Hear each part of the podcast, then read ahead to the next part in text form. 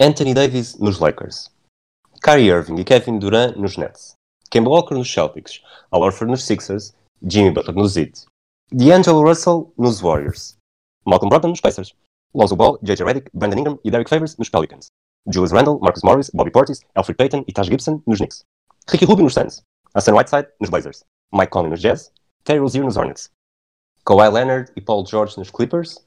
E, finalmente, Russell Westbrook nos Rockets. É assim mesmo. O verão mais louco na história provocou uma mudança radical na paisagem da NBA e serviu de inspiração para que eu, Rui Silva e o Pedro Barbosa criássemos o podcast 24 Segundos para falar sobre a liga de basquetebol mais famosa do mundo. Somos apaixonados pela NBA, vivemos num estado constante de olheiras e decidimos que estava na altura de dar o passo seguinte. O 24 Segundos é um podcast integrante do hemisfério desportivo. Switch, and here's Pierce again. A Smith screen. Posey will defend. Oh! oh! LeBron James with no regard for human life. Boston only has a one-point lead. Greer's putting the ball on a play. He gets it out deep, and Havlicek steals it.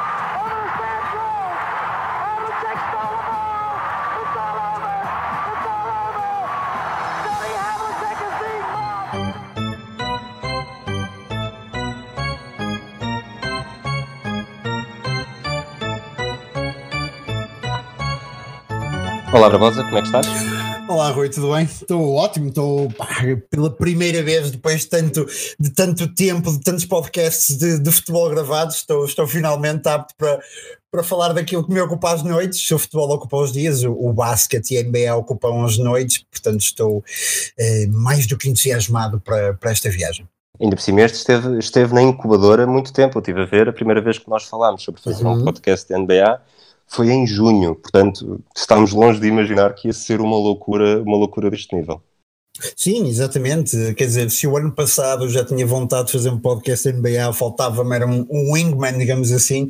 Uh, este ano eu arranjei alguém com, com tiro exterior que pode, pode providenciar o spacing que, que, precisamos aqui. E depois desta, e depois desta pré-época, não é pré-época, mas depois deste verão louco, uh, verão louco 2019 na NBA, então tínhamos mesmo que o fazer e cá estamos nós. foi, foi um verão louco, houve imensa coisa a acontecer ao mesmo tempo, mas acho que concordas comigo que, que há de ser sempre recordado como o verão de Kawhi Leonard. Sim, sim, sem dúvida. Eu acho que. E, e, é curioso porque tudo se passou antes do Kawhi, não é?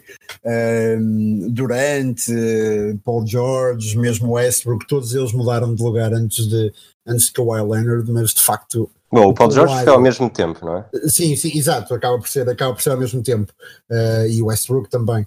A, a grande questão aqui é que o Kawhi Leonard, de facto, a mudança dele, até em virtude de ter sido campeão e campeão da forma que foi, com a equipa que foi, uh, ganhou ainda mais expressão. E depois, opa, eu acho que o próprio Kawhi Leonard, por ser aquele tipo uh, tão calado, mas com tanta atenção mediática em torno dele, e depois por estarem envolvidos os Lakers também, uh, de facto foi, foi, foi o grande destaque da, da, da off-season, foi o grande destaque da do mercado de, de free agents. Um, eu lembro-me pessoalmente como toda a gente estava, eu estava à espera, entre, entre Lakers e Toronto, eu estava à espera que o Kawhi ficasse em Toronto. Um, e eu desconfiei rapidamente que o Kawhi não ia para os Lakers a partir do momento em que há aquele leak da, da entrevista do Kawhi, aqueles problemas com, com o Magic também estar envolvido na entrevista. Isso foi tudo, isso foi tudo surreal, aquele momento em que, em que o Magic já não está nos Lakers, mas depois afinal a entrevista é com os Lakers, é com, é com o Magic e não se percebeu muito é. bem tudo, aquilo. O Magic tinha acabado de dizer mal do Rob Palinka e depois de repente, espera lá, mas o Magic pode ser a pessoa, a pessoa essencial para, para recrutar o Kawhi para os Lakers. Sim, exatamente, é, mas lá está, isto, isto vai tudo de encontro a, aquilo que eu costumo dizer entre amigos, que é a diferença entre a disfuncionalidade dos Lakers e a de Nova York é que, é que na Califórnia há mais sol. E portanto, Precisamente. porque, porque eu acho que eu acho que os Lakers enquanto organização estão completamente disfuncionais. Agora têm a seu favor o mercado, tem a seu favor a história, e aí sim, bem maior que a dos Knicks, ainda assim, uh, e tem a seu favor o sol da Califórnia. Por isso é que eu acho que eles tiveram na consideração ainda assim de Kawhi Leonard, mas de facto essa novela toda depois levou o Kawhi Leonard para onde? Para os Clippers, que e eu não contava nada com isto, apesar de Jerry West, Steve Ballmer terem, estarem a fazer um trabalho excepcional. uh, de há um anime esta parte. Uh, mas eu não contava, eu acho que é mesmo porque eu habituei-me a crescer a ver o basquete com os Clippers a serem o parente pobre de LA, com os Clippers a serem o saco de porrada da liga, digamos assim. E a única vez em que eu consegui ver os Clippers juntarem gente de renome foi através do draft, não é? Por exemplo, quando teve o draft de, de Blake Griffin, por exemplo, ou quando conseguiu uh, o, o, Chris Paul, mas mesmo o Chris Paul vai para os Clippers, se bem te lembras. Depois porque, do veto. Porque, exatamente. O famoso, o famoso veto. O famoso veto. Portanto, nem aí os Clippers eram a primeira escolha. De qualquer forma, de qualquer das formas, o Jerry West, de facto, um trabalho excepcional. E agora Kawhi Leonard está nos Clippers, Paul George está nos Clippers e vamos ver até que ponto é que vão mudar a paisagem de, da NBA neste caso. Então, e conta-me agora também uma parte mais pessoal, aquilo, basicamente tudo se passou no domingo, na madrugada de domingo, aliás, ainda uhum. antes da madrugada para nós, uh, mesmo para nós em Portugal, que estamos habituados às coisas de madrugada, aquilo antes das 11 da noite soube-se para onde é que ia toda a gente, uh, uhum. como é que tu te preparaste para saber para onde é que o Kawhi ia o mais cedo possível? Notificações, e não dormias, estavas sempre a olhar para o telemóvel, como é que fizeste? Uh, dois instrumentos. Contas-me contas tu primeiro e depois eu conto a minha, e depois efetivamente como é que como é que descobriste que essa parte é... Ok, certíssimo. Uh, durante todo este verão louco eu tinha sobretudo dois instrumentos ao meu, ao meu dispor. O primeiro eram as notificações da, da Bleacher Report uh, e também as notificações via Twitter do, de quem é que podia ser, não é? As Watch Bombs, uh, portanto, as notificações via Twitter também, também do Watch, e depois tinha o Reddit. Eu sou, eu sou alguém que visita bastante o Reddit e, portanto, ia fazendo F5 no Reddit à espera. Entretanto, a primeira notificação que me surge é justamente o Bleacher Report e é um daqueles momentos tipo 25 de Abril em que estava eu a ver, eu estava a ver, nesse caso, estava sentado no sofá a ver Chernobyl, a série da HBO, quando recebo a notificação de que o, que o Kawhi vai para os Clippers e que horas é que eram? Mais ou menos, estavas madrugada tinha dentro. Ser, uh, tinha que, pois, pois uh, tinha, já, era, já, já tinha sido obviamente depois de jantar, uh, não sei, aqui cometendo aqui uma inconfidência e eu por vezes fico a ver televisão por, até por volta das 4, 5 da manhã, portanto não é que é possível, a hora. Uhum. Eu, pegando agora também já no, na minha experiência, eu, eu como tu, não, sem Reddit e sem, sem Bleacher Report, mas tinha as notificações do, do Woj, claro, uhum. do Shams Charania, de Yahoo, e do Mark uhum. Stein, que acho que agora está no New York Times, mas sem, sem certeza. E, e, eu dei por mim a ir mais. Eu tenho uma lista no Twitter só para jornalistas da NBA e gente que fala sobre NBA, sites, ESPN, Fox Sports, Yahoo, etc, etc. E eu dei por mim a ver mais, mais tempo a lista, a fazer, a fazer scroll down na lista do que efetivamente na nossa, na nossa, na nossa timeline, com as pessoas todas que seguimos, os, os tweets sobre futebol, sobre política portuguesa, ali não interessavam para nada. Aquela foi uma semana em que tudo girava à volta do, do Kawhi Leonard. Ainda sim, assim, sim. estupidamente, eu, eu fui de férias, na, eu soube-se na madrugada de sexta para sábado, em que até há o, é a estreia do Zion Williamson em Las Vegas, uhum. uh, há um terremoto brutal, e, e eu nessa madrugada ia para a Rússia. Uhum. Então, achava, achava eu que ah, só, só, vou no, só vou na noite de sexta para sábado, até lá de certeza que se sabe alguma coisa. E depois havia, houve sempre aquele jornalista, eu, não lembro, eu acho que era o Chris Carter, que ia dizendo não, ainda não está nada, podem ir dormir, podem fazer o, festejar o 4 de julho à vontade, porque não vai haver, não vai haver novidade.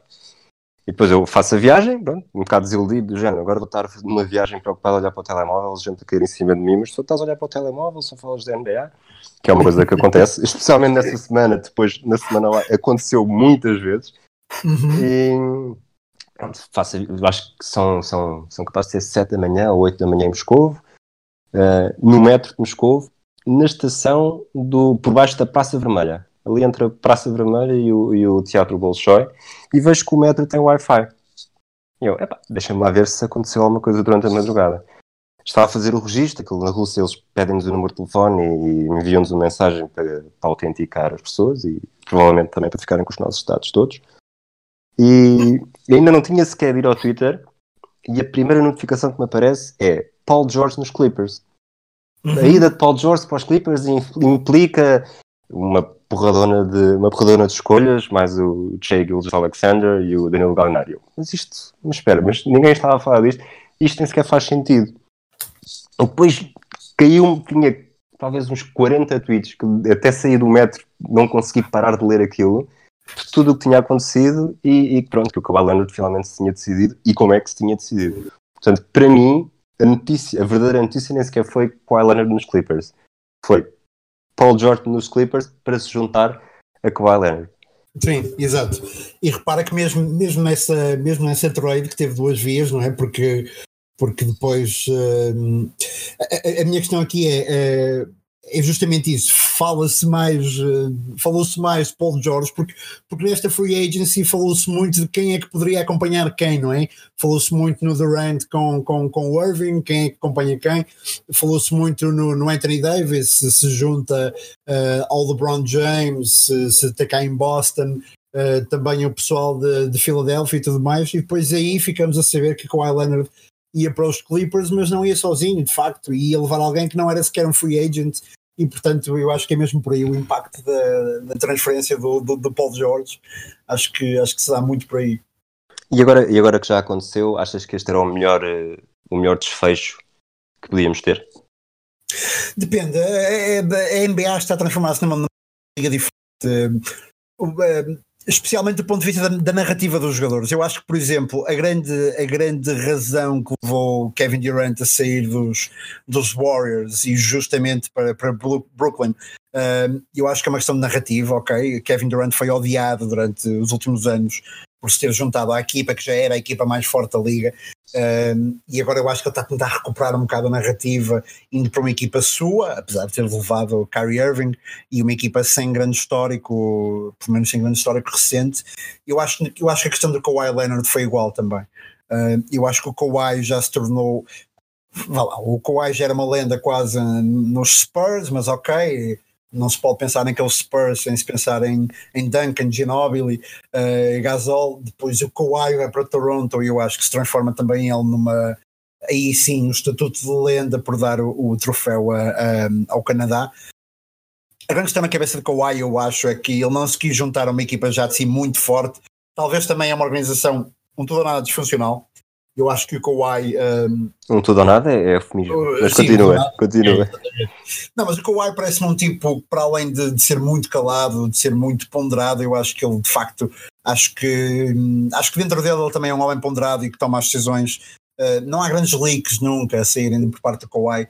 Eu acho que ele toma as decisões sem grande influência externa. Uh, e eu acho que ele procurou isto mesmo. Ele procurou uh, nos Clippers ter uma equipa só sua, ter um novo desafio, porque já se viu que o Kawhi de facto gosta de novos desafios, foi o que o, que o tirou de, de, San Antonio, foi o que o levou para Toronto. Eu acho que ele queria regressar à Califórnia agora. Aos Warriors nunca, nunca se poderia juntar, até pela questão de, um, daquilo que é o que é o arranjo dos ordenados. Uh, e aos Lakers não se quis juntar e ninguém pode, ninguém pode censurar de facto. Portanto, eu acho que ele se juntou e muito bem a uma equipa dos Clippers que, se nos lembrarmos, no último playoff já causou impacto e não tinha sequer nenhuma, nenhuma estrela. Aliás, os Clippers nem era esperado que, que, que chegassem aos playoffs depois da trade do, do Tobias Harris, e mesmo assim chegam, mesmo assim uh, dão luta ao, aos, aos Golden State e portanto Kawhi acho que sim, acho que escolheu bem. Uh, e depois há a perspectiva nossa enquanto adeptos que é Kawhi ao não, ao não se juntar aos Lakers uh, acabou por distribuir um bocado mais a, um, os All-Stars por, por, diferentes equipas e portanto não temos nenhum não temos nenhuma equipa claramente favorita acima de todas, na minha opinião, como tivemos nos últimos anos os Golden State. É, provavelmente é a primeira vez que, que, que, a corrida ao título está tão aberta desde tínhamos Golden State e Cleveland durante muitos anos, cada uma de um lado.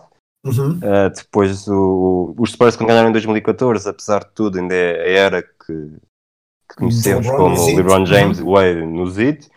Portanto, uhum. provavelmente desde 2010. Sim, o ano em que os Celtics eu, e os Lakers sim. se defrontam na final. Exatamente, eu acho que desde aí, desde, desde, desde esse verão, que nunca, nunca, nunca foi tão difícil antever um novo campeão, porque, ok, depois o, o LeBron no Zit perde primeiro com Dallas e depois com, com, eh, com San Antonio, mas eram claramente favoritos, não é? Eh, era previsível. Houve sempre, um verdadeiro alvo a bater. Exatamente. Durante, exatamente. durante esta década inteira. E agora vamos exatamente. entrar numa. Ok, pode-se dizer que os Clippers são, são os favoritos, têm as melhores, as melhores odds nas casas de apostas, mas não é, uma, não é um favorito. Há muita coisa que pode, pode, pode acontecer de errado e não, não como, sei lá, o Clay Thompson e o Kevin Durant lesionaram-se os dois nos playoffs. Não é, é, são pequenas coisas. É um jogo de azar, uma série que não corra bem e parece mesmo que tanto de um lado como do outro, mais, mais no oeste, para variar, um, uhum. que tudo pode acontecer. Não há, não há o, pronto, os Clippers, mesmo que partam como alvo a bater, são um alvo numa lista de cinco que estão, são capazes de estar Sim, ali na primeira fila. Exatamente, exatamente, exatamente. E temos visto mesmo ao longo destes anos, por exemplo, quando foi o reinado de LeBron James no Heat, uma equipa extraordinária de, de, de, dos Indiana Pacers, não é? De Frank Vogel, uh, mas que nunca consegue lá chegar porque de facto os Heat eram demasiado fortes. Ou então esta questão dos Golden State também foram atropelando toda a gente, mesmo Houston Rockets com, com, com, com, com a força que tinha, mas foram completamente atropelados, uh, porque de facto tinham 4 ou 5 All-Stars e, e, era demasiado, era demasiado. Agora a liga está dividida, uh, claro que há equipas muito melhor que as outras, claro que há equipas mais favoritas que as outras, mas eu de facto acho que qualquer uma pode cair perante um adversário muito inspirado e, e acho que já não vamos ver.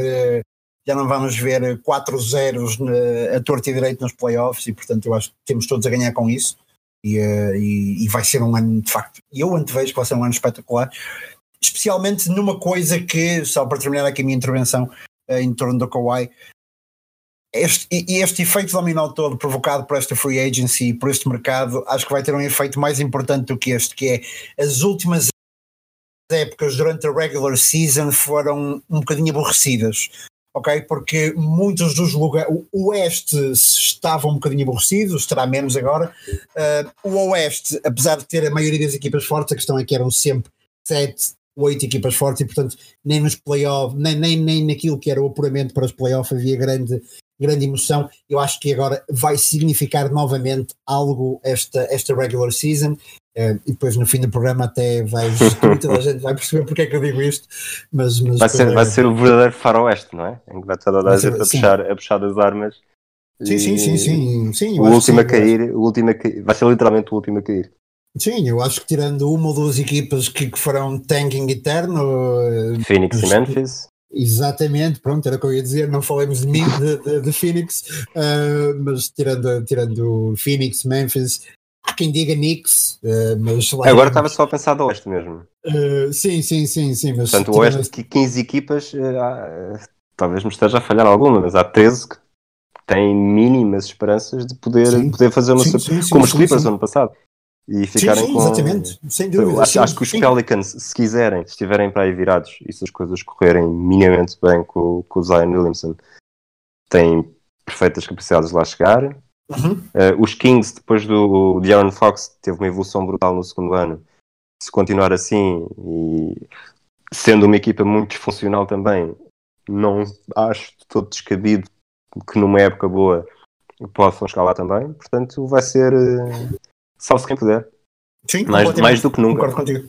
Sim, sim, concordo contigo. E no caso dos Kings, que é uma equipa que sempre passou um bocado ao não é? mesmo com, quando tinha o Marcus Cousins, mas como tu disseste o Aaron Fox, uh, o, o, o Bagley, uh, depois aquele, aquele run and gun todo que tornou os, os Kings numa equipa de facto uh, deliciosa de se ver, e eu acho que os Kings estão, estão no bom caminho para, para, para isso. E, tal como tu disseste, eu acho que há 13 equipas para, para 8 lugares, ou melhor, se quisermos transformar isto de outra forma, existirão 6 ou 7 equipas para, para dois lugares, não é? É curioso, se dissessem aqui há três anos que, que em 2019 os Kings estariam muito melhores que o da Marcus Cousins, ninguém acreditaria. Sim, sim, sim, sim. Concordo inteiramente. Concordo inteiramente.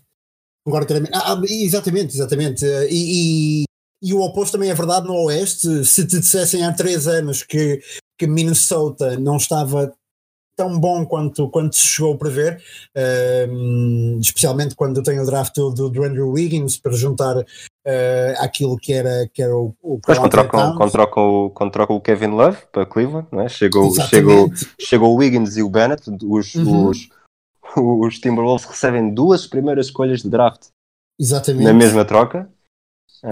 E, e, estamos a falar do Wiggins, que era supostamente um talento geracional Uh, seria o próximo LeBron em termos de impacto na liga uh, e, depois transformou-se naquilo que se transformou, portanto, portanto sim. É, o protótipo, uh, o protótipo do jogador como o Higgins está acho eu, está ultrapassado. Sim, sim. Tens o DeMar DeRozan que foi tendo foi tendo alguma, algum sucesso em Toronto, mas mesmo assim, coitado, é quando ele sai que, que Toronto finalmente consegue. Mas sim, nós, nós conhecemos hoje em dia como é que, como é que a liga como é que a liga funciona. Uh, os, os, lançamentos sempre das áreas onde são mais eficazes, ou seja, mais perto do sexto ou depois da linha de três pontos, e nesse caso o Wiggins de facto é um jogador que, que tem tendência a perder eficácia, embora eu não tenha, mas eu acho que é uma questão de expectativa, ok? Eu acho que se olharmos para o Wiggins como primeira escolha de draft e como, e como um jogador de talento geracional, de facto o Wiggins está muitos furos abaixo daquilo que, que, que, era pedido, que era expectável. Se olharmos para o Wiggins como um tipo que vai tentando, apesar de tudo e apesar de toda esta narrativa mediática estar contra ele, que vai tentando ultrapassar alguns dos seus problemas numa organização que está ela própria também disfuncional. Uh, então eu acho que, que o Wiggins não tem feito um tão mau trabalho assim e acho que, acho que com, com, com maior estabilidade a partir do banco uh, que vai ser conseguida este ano acho que o Wiggins tem, tem para onde crescer, embora nunca se vá tornar no, jogador que esperavam. Acho que não. Ok. Voltando atrás e só para, para terminar mesmo o tema do, do Kawhi Leonard e dos Clippers, eu acho que ele, usando uma expressão que os, que os americanos gostam muito de utilizar, ele está a jogar xadrez enquanto os outros estão a jogar damas.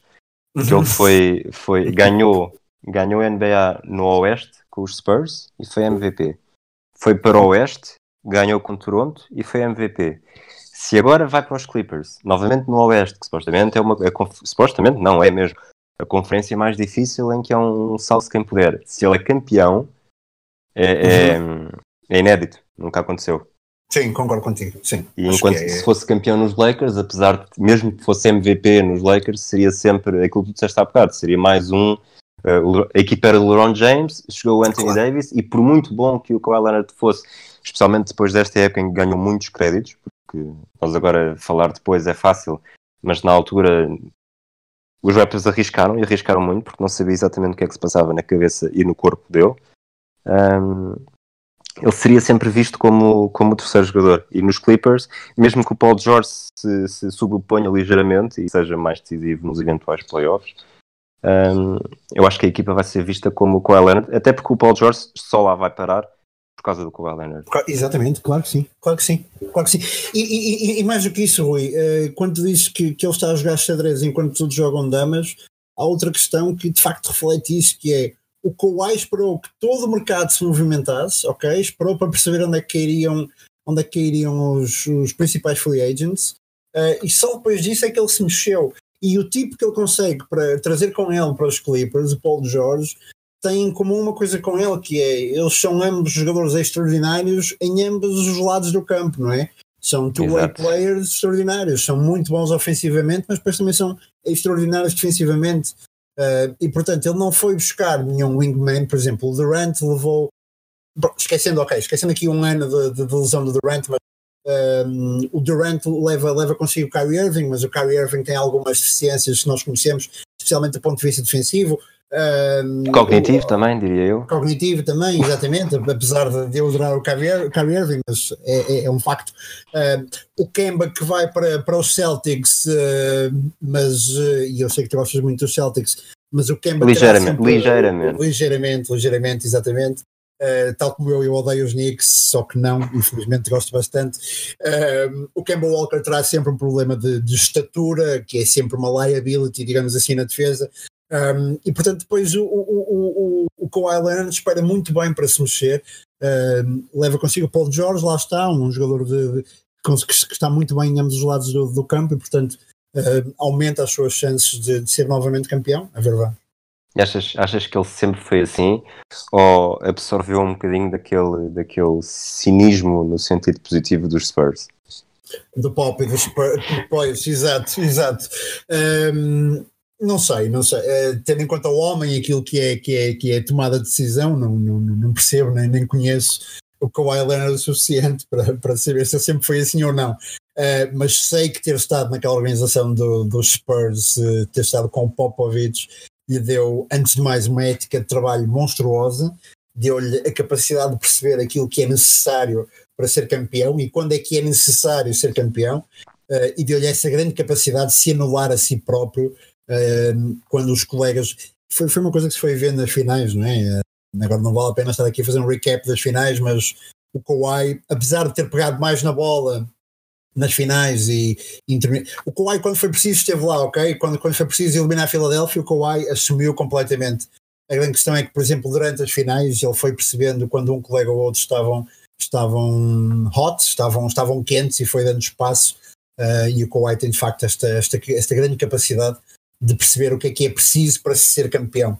Uh, e eu acho que sim, eu acho que isso sai com ele de, de San António uh, e com o facto de ele ter crescido olhar para aquela gente, não é? Uh, os Manu Ginobili, Tony Parker, Tim Duncan, Popovich, obviamente. Eu acho que é muito por aí. Ok, vamos, vamos encerrar este tema então uhum. e, e pergunto-te o que é que. Uma ou duas coisas. Uma, uma primeira, depois fazemos aqui um, um utilizando outro suporte, fazemos um bate-bola como se fosse no ténis um, algo que queres destacar desta, desta free agency louca? Sim, eu destacava, destacava, se calhar vou destacar duas equipas pela negativa, depois passo-te a palavra de destacar pela positiva. Quais Mas só, vais destacar mesmo duas equipas ou vais destacar uma equipa e outra coisa que é um grupo de jogadores e pessoas ali para os lados de Nova York? Uh, certo. Uh, uma delas são os Knicks, de facto. Os Knicks foram mais Knicks do que nunca, porque falham o Durant, uh, porque reza, reza a crónica uh, com medo da potencial lesão, oferece-lhe um bocadinho abaixo, ou bastante abaixo do, do, do, Max, não é? Do Max Contract. Por consequência, falham o Irving de, de, notar que aquilo que não falhou foi a carreira musical do, do, James Dolan, que lançou mais um disco. Para quem não sabe, ele tem uma banda. Uh, para quem não sabe também, ele é tão bom uh, músico como é uh, dono dos Knicks. Portanto, falham tudo e mais alguma coisa. Depois os Knicks, eu gosto muito dos Knicks, mas de facto eles só me trazem coisas más. Depois lembram-se de, de ir buscar Reggie Bullock, dão-lhe um contrato absurdo de 21 milhões por dois anos. Percebem-se nos, nos exames médicos que o Reggie tem, tem uma lesão bastante preocupante e desistem de, de, de Reggie Bullock, vão então atacar o Marcus Morris. Um, atacam, conseguem Marcus Morris, oferecem bastante dinheiro. Para passado uma semana, o que é que os Knicks fazem? Vão buscar exatamente o Reggie Bullock que, que, que tinham acabado de cancelar e, portanto, os Knicks são Knicks, são uma equipa completamente disfuncional e este é um, o meu grande destaque negativo desta, desta, deste mercado de verão da NBA. O outro destaque negativo. É, mas, já agora, antes, antes de passar ao próximo, e já, já para, encerrar aqui o tema Knicks, porque já estamos a cumprir a cota, a cota Bielsa, como vocês já sabiam no Matraquilhos, aqui temos a cota Knicks.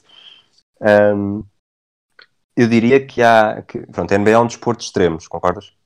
Concordo inteiramente. Uhum. E os Knicks levaram isso demasiado a peito e foram buscar o Julius Randle, o Bobby Portis, o Marcus Morris e o Taj Gibson.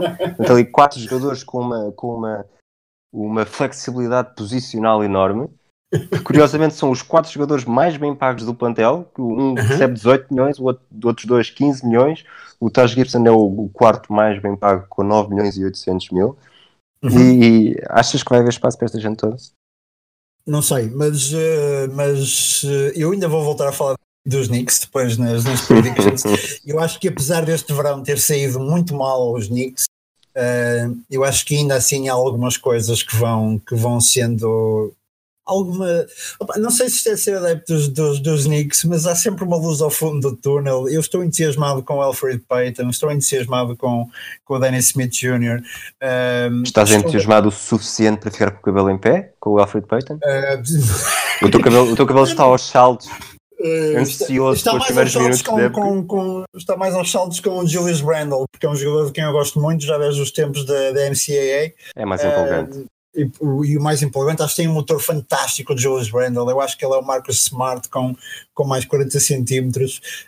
Um, Curiosamente, portanto, foram escolhidos em, em posições consecutivas no draft. Exatamente. O Smart, eu lembro na altura que, que se falava que o Celtics estava indeciso entre o Smart e o Randle e durante muito, ainda hoje se fala disso, do, uhum. da comparação entre os dois e o que é que teria sido melhor eh, para, para aquela equipa de Boston. Sim, e aquilo, aquilo que eu espero, aquilo que eu espero é que isto, isto, é mais isto é mais esperança do que propriamente antevisão. Eu espero que, que o Julius Randle eh, encarne o espírito do, do D'Angelo Russell Uh, e agora que chegou ali a, a, Nova York, que faça sentir aos Lakers uh, como eles se devem arrepender de, de não querer o jogador, que foi algo que aconteceu com o D'Angelo Russell com, com, com os Nets e que se pode passar com o Julius Randle, apesar de já ter tido uma passagem pelos, pelos Pelicans, mas eu estou esperançoso até para, para os Knicks, mas falarei mais disso lá para a frente. Mas, é assim, verdade seja dita, uhum. e, e tornou-se fácil dizer mal os Knicks, Uh, se eles quiserem, da mesma forma que disse aquilo das três equipas para o Oeste, eu consigo ver um cenário, não necessariamente muito provável, em que, em que os Knicks cheguem aos playoffs. Sim, na oitava posição, e eventualmente é, na sétima. Se as coisas correrem bem, se, se alguns jogadores derem o salto, se o, se o Randall se tornar aquele jogador que se percebe que tem potencial para isso, o Marcus Morris, com todos os defeitos que tem, é um jogador que, quando é preciso, consegue dar eh, consegue dar 15, 20 pontos e consegue decidir, um, num período, consegue decidir um jogo. Fez isso algumas vezes no, no Celtics.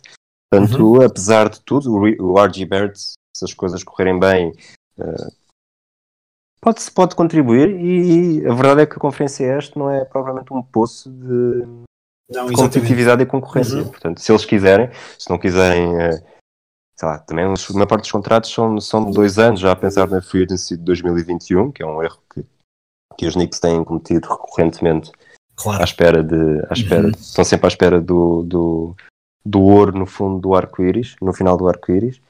Um, mas se eles quiserem e estiverem mentalizados para isso, eu acho que é perfeitamente possível. Portanto, há, razão, há razão para ter esperança. Sim, era, era, é justamente uma das, e passando, fazendo um fast forward, é justamente uma das minhas bold predictions para este programa, é que os Knicks conseguiriam o oitavo lugar, ou pelo menos o nono, uh, e ficariam de fora para um lugar na, na luta pelos playoffs no Oeste, porque eu acho que os Knicks correndo tudo bem, podem, podem de facto podem surpreender. Agora lá está, a questão dos Knicks é sempre uma questão também de expectativa, expectativas versus realidade, e passaram tanto tempo a acreditar que iam acabar com Durant e com Irving, Uh, e depois ficaram sem nada disso. Depois também acreditaram que iam ficar com DeMarcus Cousins uh, e também não tiveram, portanto, de facto as coisas parecem muito más a essa luz, mas eu acho que podem, podem de facto melhorar. A outra equipa que eu, que eu queria destacar de alguma forma negativamente, embora, ok, uh, não é tanto culpa do, do general manager da equipa, mas daquilo que foi sendo a sucessão de acontecimentos, os Oklahoma City Thunder. Porquê? Porque eh, desde, desde o início da franchise sempre foram tendo equipas competitivas, sempre foram tendo, tendo equipas entusiasmantes e depois de há um ano atrás, quando se julgava que, que Paul George era só um empréstimo, que não iria ficar, quando, quando se viu Paul George a jurar fidelidade, assinar e assinar com o Standard e com o Westbrook, uh, eu nunca pensei que passado um ano nem Paul George nem o Westbrook estivessem, estivessem fora dos, do Standard e portanto os Standard passaram de uma equipa que era um, praticamente um lock nos playoffs para uma equipa que ehm, não terá muitas chances, se é que terá alguma, eu acho que não, para, para chegar aos playoffs na, no Oeste. Por outro lado, tem um, tem um futuro tem um futuro Sim. risonho, é? Sim, tem, tem um futuro risonho e já demonstraram que têm capacidade para desenvolver esse, esse, esse, esse jogadores de futuro. Uh, a ver, vamos o que é que podem, o que é que podem, onde, onde é que podem chegar. Uh, nós, há, nós há bocado não, não, quando só descartámos o Phoenix e, Phoenix e Memphis. Oklahoma acho que é um, grande ponto de interrogação. Uhum. É o mais provável é ficar fora e ficar bastante fora. Mas se o Chris Paul fizer a época inteira, se o, se o Shea Gilgis Alexander fizer, der mais um pulo em relação àquilo que mostrou nos Clippers. Tens uhum. Gallinari se não tiver lesões. Uh, sei que já são, estamos a acumular são muitos Cs, sim. Uhum. Uhum. Mas, mas se acontecer, juntando mais um se, um, Parece-me que pá, vai ser difícil, muito difícil, mas são uma equipa que, que é capaz de ser bonito de ser.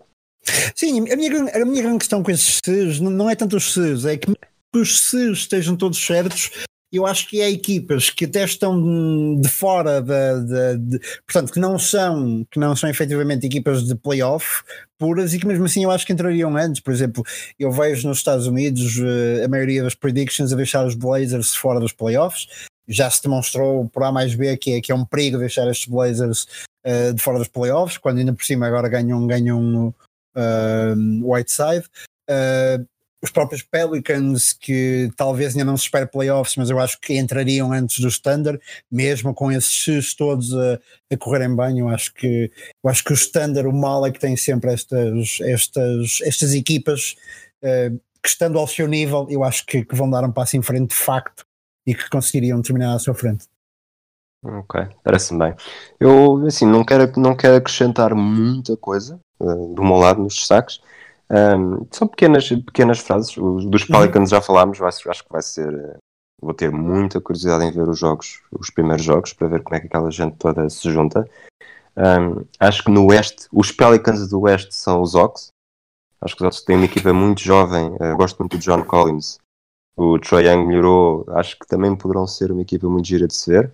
Uhum. Uh, que tem curiosidade, o Vince Carter, né, que já, já anda nisto quase antes de nós, antes de nós nascermos. uh, ele quando nasceu, ele quando estreou pela NBA, na, NBA, a 5 de fevereiro de 99, um dos seus atuais colegas de equipa, o Cam Reddish, que foi das primeiras escolhas do draft, ainda não, não tinha nascido.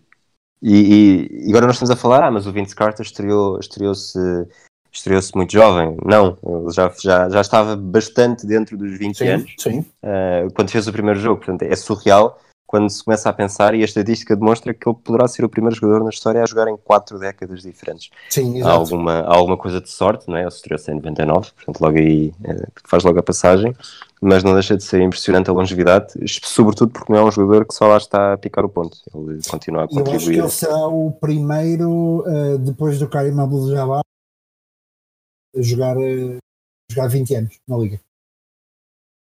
Tenho a impressão de ter lido, de ter lido que ele seria o primeiro jogador uh, eu não tenho a noção de quando é que foi o draft do, do Donis uh, mas eu acho que foi depois do, do, Vince Carter e portanto eu acho que será o primeiro depois do Kareem Abdul-Jabbar a, a conseguir 20 anos. Olha, pelo, menos, é causa... alguém, pelo menos um jogador com esse perfil, não é? Com, com tão importante até na história da liga e tudo mais, não é? É bom estarmos a falar disto agora, porque eu, eu até hoje era sobretudo, era sobretudo ouvinte de podcast, mais do que, do que, do que estar aqui a falar. E, e eu tenho a certeza que se estivesse a ouvir isto, eu ia estar a googlar para saber. E eventualmente poderíamos estar os dois aqui a googlar para ver e dar logo aqui a resposta, uhum. mas se calhar vou deixar que alguém, que alguém se antecipe, alguém faça, alguém faça de mim e, e diga. Eu por acaso tenho, tenho ideia que ele ao fazer esta época bate o recorde. Uh, okay. mas, mas vamos esperar, pode ser que alguém ouça e que nos dê a resposta Exatamente. amanhã ou nos próximos uhum. dias. Um, uma última coisa que é, que é um tom bastante crítico também é o, a forma como os Hornets estão a ser geridos. Uh, Sim. Eles não quiseram. Uhum. Eu, está, eu ouço alguns podcasts dos Celtics e na altura em que o Kemba Walker foi para lá, um dos podcasts falou com um jornalista de, de um jornal de Charlotte e ele disse que, pronto, eles não podiam manter o Kemba Walker porque se pagassem aquilo que ele queria, e provavelmente merecia, o, iam passar, uh, iam ter de pagar imposto, né, o, lux, o Luxury Tax, e ia destruir o orçamento, o orçamento da equipa, porque o orçamento para cada época já conta com a importante parcela que as equipas que não passam o limite recebem da NBA Exato. dos, dos uhum. milhões que as equipas que passam pagam. Portanto, é uma forma que eles têm de, de redistribuir a riqueza. E os Hornets são uma equipa que se quer competitiva, como qualquer uma das 30 da NBA, e têm este, este, este imenso peso à volta do tornozelo que não os deixa avançar porque, espera lá, nós não podemos gastar dinheiro e porque já estamos a contar com estes milhões que, por sermos pobrezinhos, vamos receber todos os anos.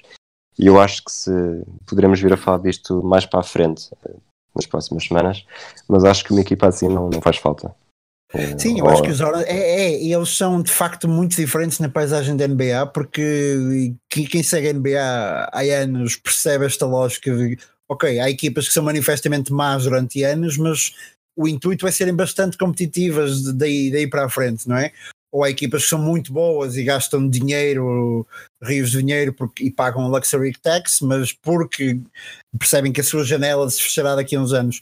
Os Hornets são, são uma equipa que não dá para perceber, não dá para perceber a sua atuação no, no, no mercado de transferências, não tem uma lógica de draft propriamente bem sucedida e portanto são uma equipa que nem pronto, é nem sim nem sopas, digamos assim.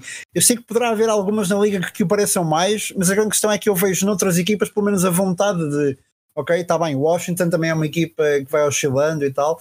Um, mas ok, até, mas foi tendo azar. Os Hornets não, é, não, não vão tendo azar, os Hornets vão ter realmente má, vão tendo má gestão, más práticas de gestão. Uh, pá, porventura porque o dono estará mais interessado em fazer dinheiro com a equipa do que propriamente em, em ser competitivo, quando ele uh, foi provavelmente o tipo mais competitivo da história da NBA, mas assim não é enquanto dono. Precisamente. Já que estamos a falar do, dos Hornets, vamos fazer uma, uma pequena pausa do tamanho do Muggsy Box? Uhum. vamos, a, vamos a isso então.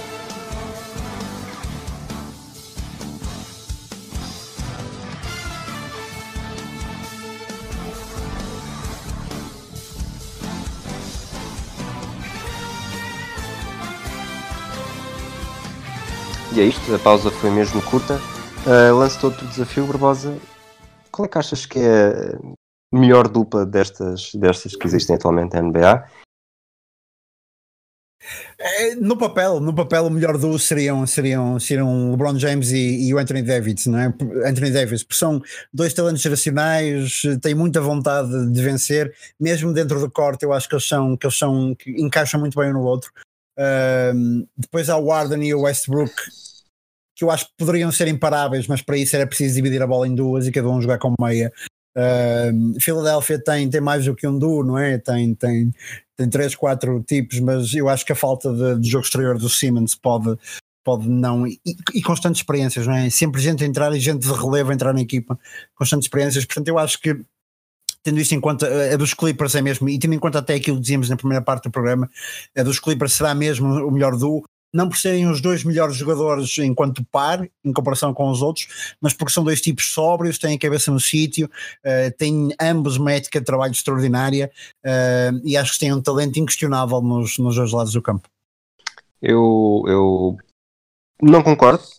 Uh, uhum. tens, todos os teus argumentos são bons. Eu interpretei isto de uma forma um bocadinho se, se, houvesse, se houvesse dois jogadores que eu quisesse para enquadrar numa equipa, fosse ela qual fosse, eu acho que continuava a ir para LeBron James e Anthony Davis, mas, uhum. mas prefiro falar sobre aquela que me vai, que me vai gerar mais entusiasmo. Uh, eu acho que a, que a dupla europeia dos Mavericks com, com o Luka Doncic e o Kristaps Porzingis, especialmente se ele, se ele estiver bem fisicamente, é capaz de, de marcar uma geração muito, muito gira que, uhum. que vai dar que falar. Sim, era, e, e, e é muito, e seria muito engraçado termos dois estar uh, europeus a marcar uma era NBA na mesma equipa e com, e com Rick Carlisle no, no banco. Portanto, sim.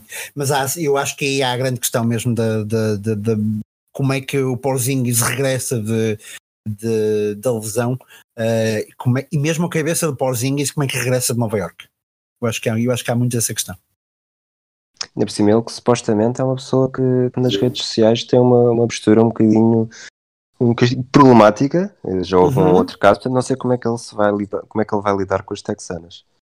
Sim, e depois teve também um problema de ele teve uma acusação de, de, de, de conduta sexual violenta, ele teve um problema na Lituânia com pá, de, de pancadaria com um gangue. Né? Lituânia mesmo ou Letónia? Uh, eu acho, acho que foi na Lituânia, no caso dele. Ok, ok. Era só para, eu não sabia, era mesmo só para, para uhum. Uh, com um problema com, com, com um assalto qualquer, mas depois a história nunca se percebeu muito, muito bem e portanto uh, eu não sei se o Porzinho terá a cabeça no sítio certo, mas, mas lá, lá estaremos. Se tiver. Para, se tiver, onde é que. É? Onde é mais, que... um, mais um se. Está Sim, exatamente. Exatamente. Então... Um, aquilo que eu te passava, se calhar a ti agora, se calhar começavas tu por dizer aí qual é que achas que pode ser. Nós falamos agora dos duos, mas uh, se achas que há um Big Three, já agora, põe-te assim a questão, e qual é que achas que é o terceiro, o melhor terceiro elemento destas, destas, destas equipas? Isso é, por acaso é uma coisa que eu já estou a pensar praticamente desde, desde que estas trocas se efetivaram todas. Uhum. Um, curiosamente, hoje ouvi um, um podcast com, com o Chris Windhorst em que eles falavam exatamente disso, no, mas só relativamente ao Oeste e acho que não consigo, não consigo decidir por uma resposta, uma resposta certa. Eu acho, oh, certa para mim, eu acho que os, que os Warriors têm um potencial muito grande, especialmente depois do Clay Thompson voltar, se uhum. voltar a tempo. Entre, entre Curry, Thompson, o Draymond Green e o D'Angelo Russell, pode, pode ser por aí. Um, falaste há bocado dos Sixers também, se encararmos o Ben Simmons e o Joel Embiid, ali o Al Horford, que é um jogador muito mais decisivo uh, do que as estatísticas demonstram, mas acho que não é, não é o suficiente para fazer parte da, desta, desta conversa. Uhum. Uh, talvez os Utah Jazz, entre Mike Conley, o Donovan, o Donovan Mitchell e o Rudy Gobert, se, se se o Mike Conley tiver energia e tiver uma boa época sem se lesionar e o Donovan Mitchell der um mais um pequeno passo em frente, eu acho que poderá estar aqui a resposta. Uhum. E? Sim, eu, no meu caso, eu acho que eu tentei pensar mesmo na ótica do, do terceiro elemento e do terceiro melhor jogador de cada equipa. Uh, e neste caso, eu, a, a, minha escolha recai num homem que, que, que, não, que não é falado neste tipo de discussão, que é o Caris Lavert do, dos, dos Nets. Uh, e isso em virtude de duas coisas. Eu acho que a ausência de Duran nesta primeira época fará com que o Laver tenha uma posição de destaque na, na, na, equipa, se as lesões assim o deixarem, porque não têm deixado ultimamente. E eu acho que no caso do Carlos Laver, estamos mesmo a falar de um, de um futuro All-Star, de um futuro homem uh, de franchise. Eu acredito mesmo nisto. Acho que vai ser um tipo muito decisivo se não tiver grandes problemas com, com as lesões. Uh, tem esta ética, eu vejo na Carlos Lavert uma espécie de Kawhi Leonard, neste sentido, tem, tem esta ética de trabalho, tem cabeça no sítio, sabe perfeitamente qual é que é o seu momento no jogo uh, e acima de tudo no meio desta organização de Brooklyn que é exemplar e que tem sido exemplar nos últimos anos que pode ou não ficar disfuncional com a entrada uh, de, de Irving sobretudo o Laver terá este, este condão de transmitir aquilo que é um, ora bem, não é, mística, não é mística, porque não há mística nos nets ainda, mas transmitir aquilo que é a cultura da organização e que foi sendo, e que foi sendo criada nos, nos últimos anos. Eu acho que o Carlos pode ser de facto, pode ser, o Lavert pode ser de facto o, o terceiro melhor elemento da, das equipas da, da NBA. É um, é um argumento interessante. Eu acho que, que assim, a minha resposta até há, até há duas semanas seria, seria o da Marcus Cousins, porque eu acho que ele era, era, era o verdadeiro joker dos Lakers, que tem um potencial, um potencial tremendo e podia ser, eh, podia ajudar a fazer diferença com, com o Davis e com o LeBron. Um, mas pronto, teve, teve este azar e acabou por, uh, por lançar os Lakers agora também num, num carrossel que eles não estavam à espera de, de, de estar agora. Não? É? Eles, faz sentido, eles são, estão perto de Hollywood e agora estão a fazer castings. Exato, exatamente. Uh, pá, o Cousins, eu acho que depois daquele período nos Pelicans Uh, mais do que o período em Golden State, porque em Golden State todo aquele star power eu acho que anulava um bocado o que quer que ele pudesse fazer, mas naquele período dos Pelicans ele mostrou que com a cabeça no sítio, com, a companhia, com uma companhia de luxo, de facto, naquele caso o Anthony Davis, podia ser, podia ser uma peça-chave. E eu, tal como tu, acredito que ele seria o grande joker da liga para, para esta época, caso não tivesse tido aquela lesão, justamente porque ele é um fit perfeito em termos, em termos estratégicos para, para quem joga com, com Anthony Davis que, que relembro, se recusa a jogar a 5 uh, e para quem joga com o LeBron James, porque é um tipo com, com, com jogo exterior, é um tipo que ajuda muito a dar uh, esta lógica de espaço, não é? Um, e portanto eu acho que o Cousins seria o Joker. Agora, uh, os Lakers meteram-se aqui numa, numa uma embrulhada e eu não sei, tem-se falado em Noah, tem-se falado em Howard, tem-se falado em Gortat, tem-se falado em Mo Spates, qual é que é a tua opinião qual destes homens seria o melhor ou se há um quinto elemento que para ti fosse de considerar? Ah, sinceramente não te consigo não te consigo responder a isso. Eu acho que o, o Dwight Howard diz que já não o ego dele morreu. Uhum. A questão é, será que, será que o ego dele morreu muito depois de a carreira dele ter morrido? Uh, o, o, Noah esteve morto durante muitos anos, uh, mas na época passada até fez, até, não acabou mal. Uhum. O Moon Spade, sinceramente, já não lembrava que ele existia. É um, os Lakers estão sempre a fazer é, um memorial de antigos jogadores, que não são assim tão antigos, mas uhum. ser sincero, ah, pois é, este gajo jogava, mas uh, não tenho grande coisa a dizer. O Machine Gortat, sinceramente, se as coisas correrem mal, imagino a boa maneira polaca pode virar, que se pode virar aos outros. O, o Rondo e o Gortat juntos, não querendo, não querendo estar a afetar um jogador que eu sei que tens muito carinho, não sei uhum. se aquilo não tem, não tem muita coisa a correr mal. Portanto, Sim. sinceramente, não sei uhum. se, se, se, o caminho é por aqui ou se, se o Anthony Davis vai ter de. Vai ter, de, vai ter de perceber que mesmo que não jogue 5 uhum. de início, eh, há sempre uhum. o Javal McGee, esse grande, essa grande figura de momentos espetaculares da NBA.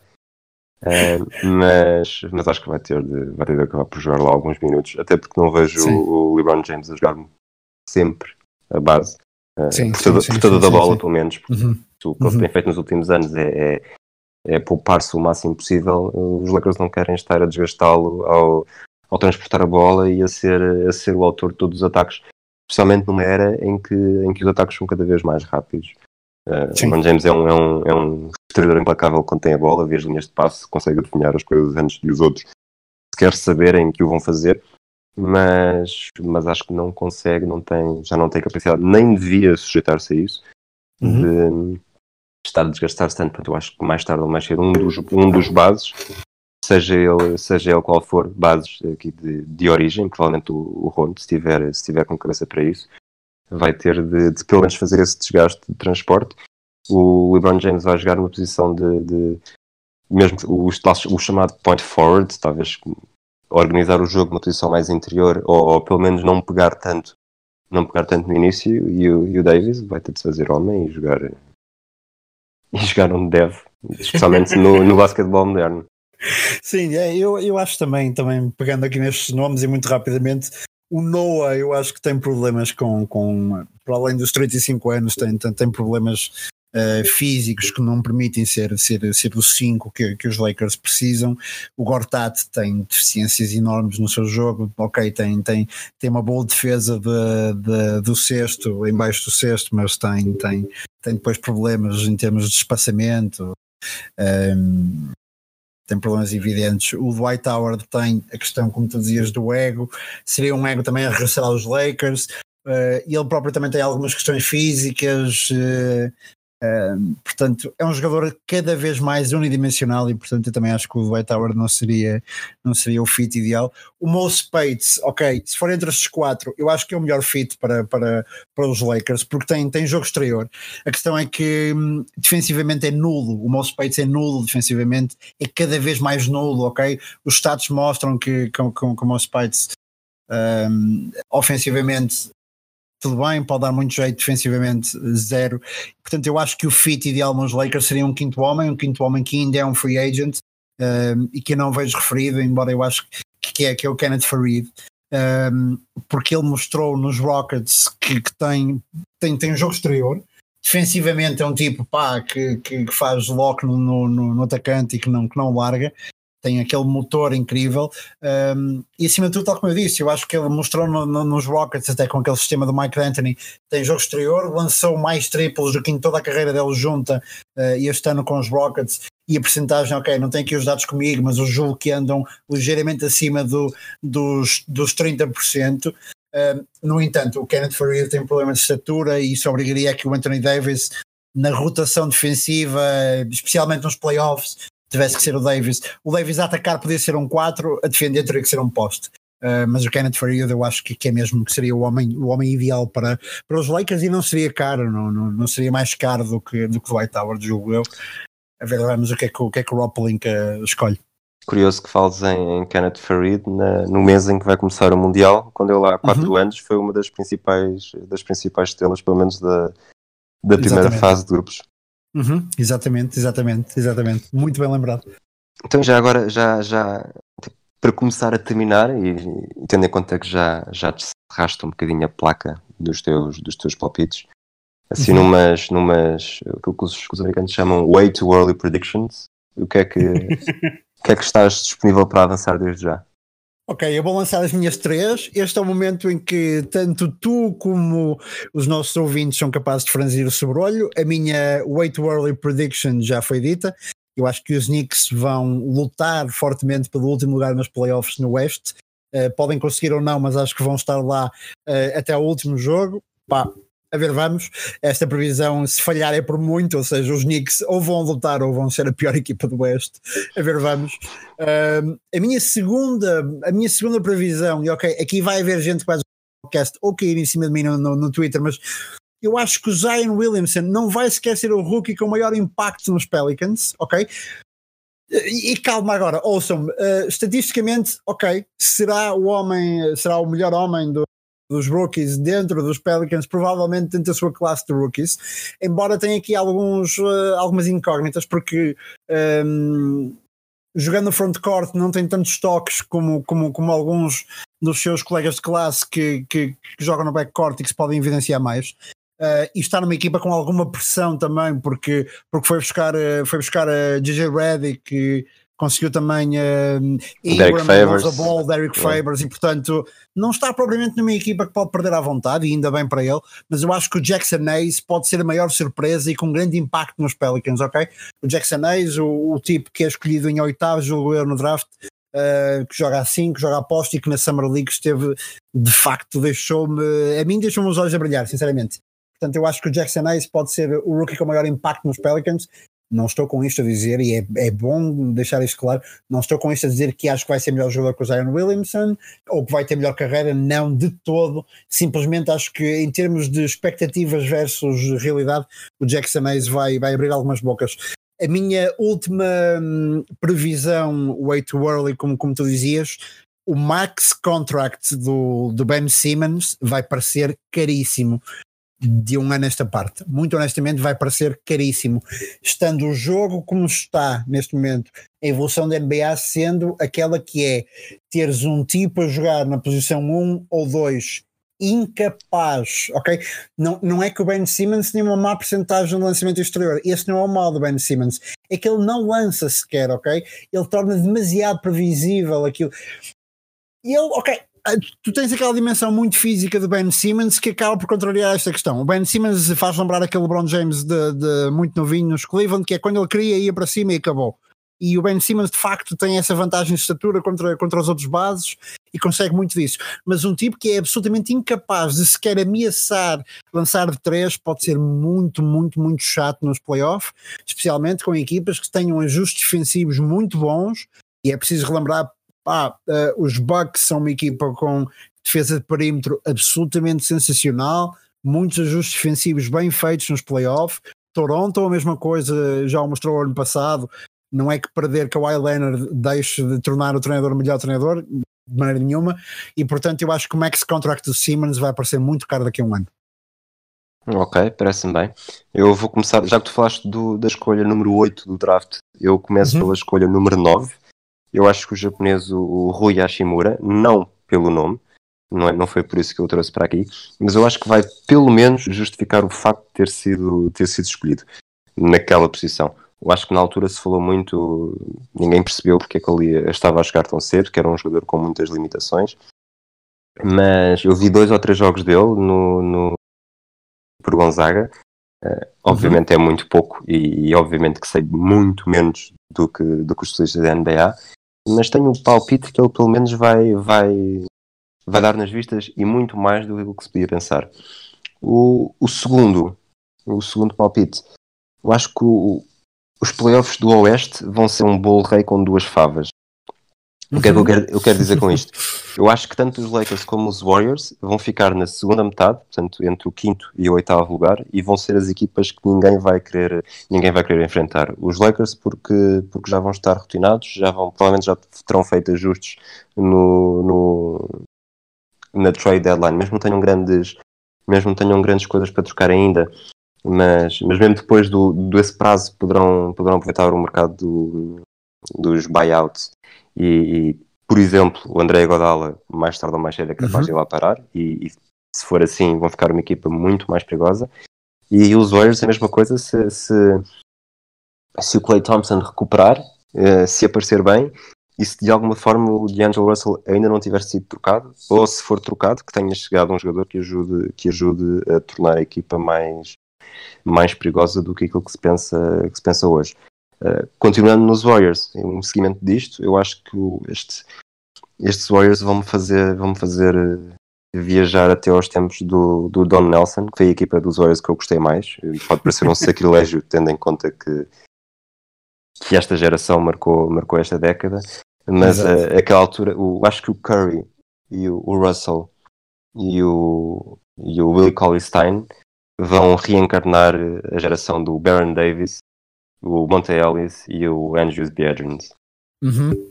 Adorava o Baron Davis já agora. O Baron Davis é um dos meus jogadores preferidos quando voltei, quando voltei a ver. Uhum. E já agora te falaste do Willie Colley Stein, né? eu sei que nós estaríamos aqui horas e horas e horas a falar, mas eu acho que o Willie Colley Stein de facto é um, é um dos grandes steals uh, deste, deste verão, porque é um jogador que pode dar muito mais do que aquilo que, do que aquilo que parece e que de facto torna ali, torna ali o, o a equipa dos, de Golden State muito não tem o mesmo poder em termos de All-Star, mas tem se calhar terá uma equipa mais completa. De facto, o mercado dos buyouts vai ser importante também. Olhem para André Gadala, olhem provavelmente para Chris Paul, pode ser pode, pode ter buyout uh, e vamos ver quem mais é que poderá ter por aí uh, e de facto, de facto concordo, concordo, concordo com as suas previsões. Uh, deixar uma última nota porque, porque me esqueci de referir, mas acho que um, e é mesmo a minha última nota neste programa, Derrick Rose que acaba nos Pistons Uh, depois daquele que foi o melhor ano pós-lesão, ok? O Derrick Rose está cada vez uh, um jogador mais diferente, nunca será o Derrick Rose que foi naquela época da MVP, em que se lesiona, mas tem a melhor porcentagem de tiro exterior da carreira, tem a melhor média de pontos, ele tem média de 18 pontos por jogo, uh, melhor média de pontos desde a lesão também, e vai ter Blake Griffin, Tim Frazier, Andrew Drummond, Reggie Jackson, aqui muito material por Detroit para finalmente conseguirem chegar aos playoffs e eh, opa, não sei, eu pertenço àquele grupo de pessoas que, que hum, independentemente de gostarem muito ou não de, de, de Derrick Rose antes da lesão, mas que depois da lesão eu sou o Team Rose e espero sempre que lhe corra tudo bem e portanto esta nota de Rose nos Pistons para mim é, é uma nota feliz. Parece-me parece uma boa nota. E para, para primeiro episódio é um, é um, é um bom Acho que foi um bocadinho, um bocadinho ligeiramente maior do que aquilo que estávamos à espera.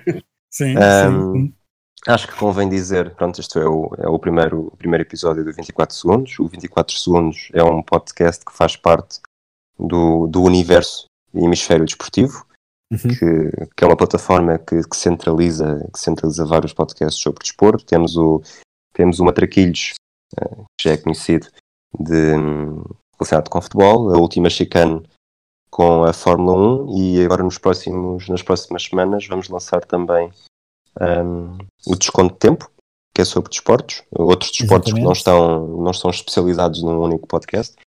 E o Tocha uhum. Olímpica, já a começar a pensar no, em Tóquio 2020.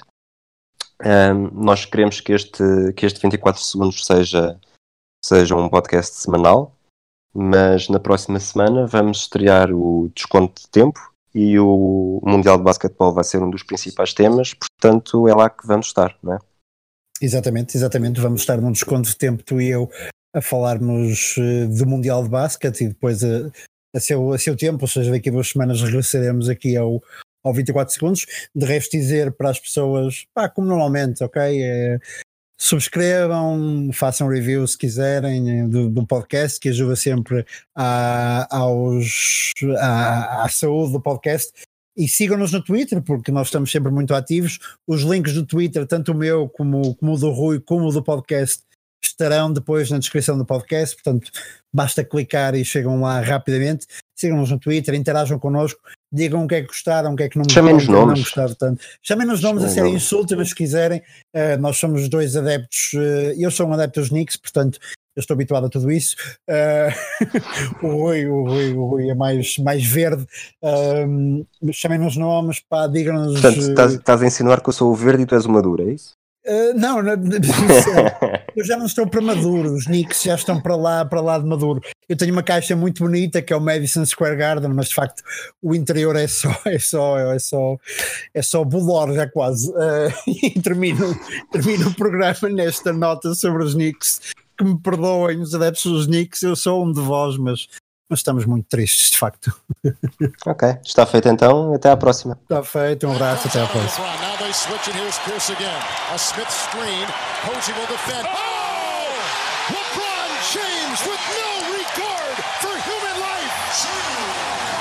Boston only has a one-point lead. Greer's putting the ball on a play. He gets it out deep and Hamilton.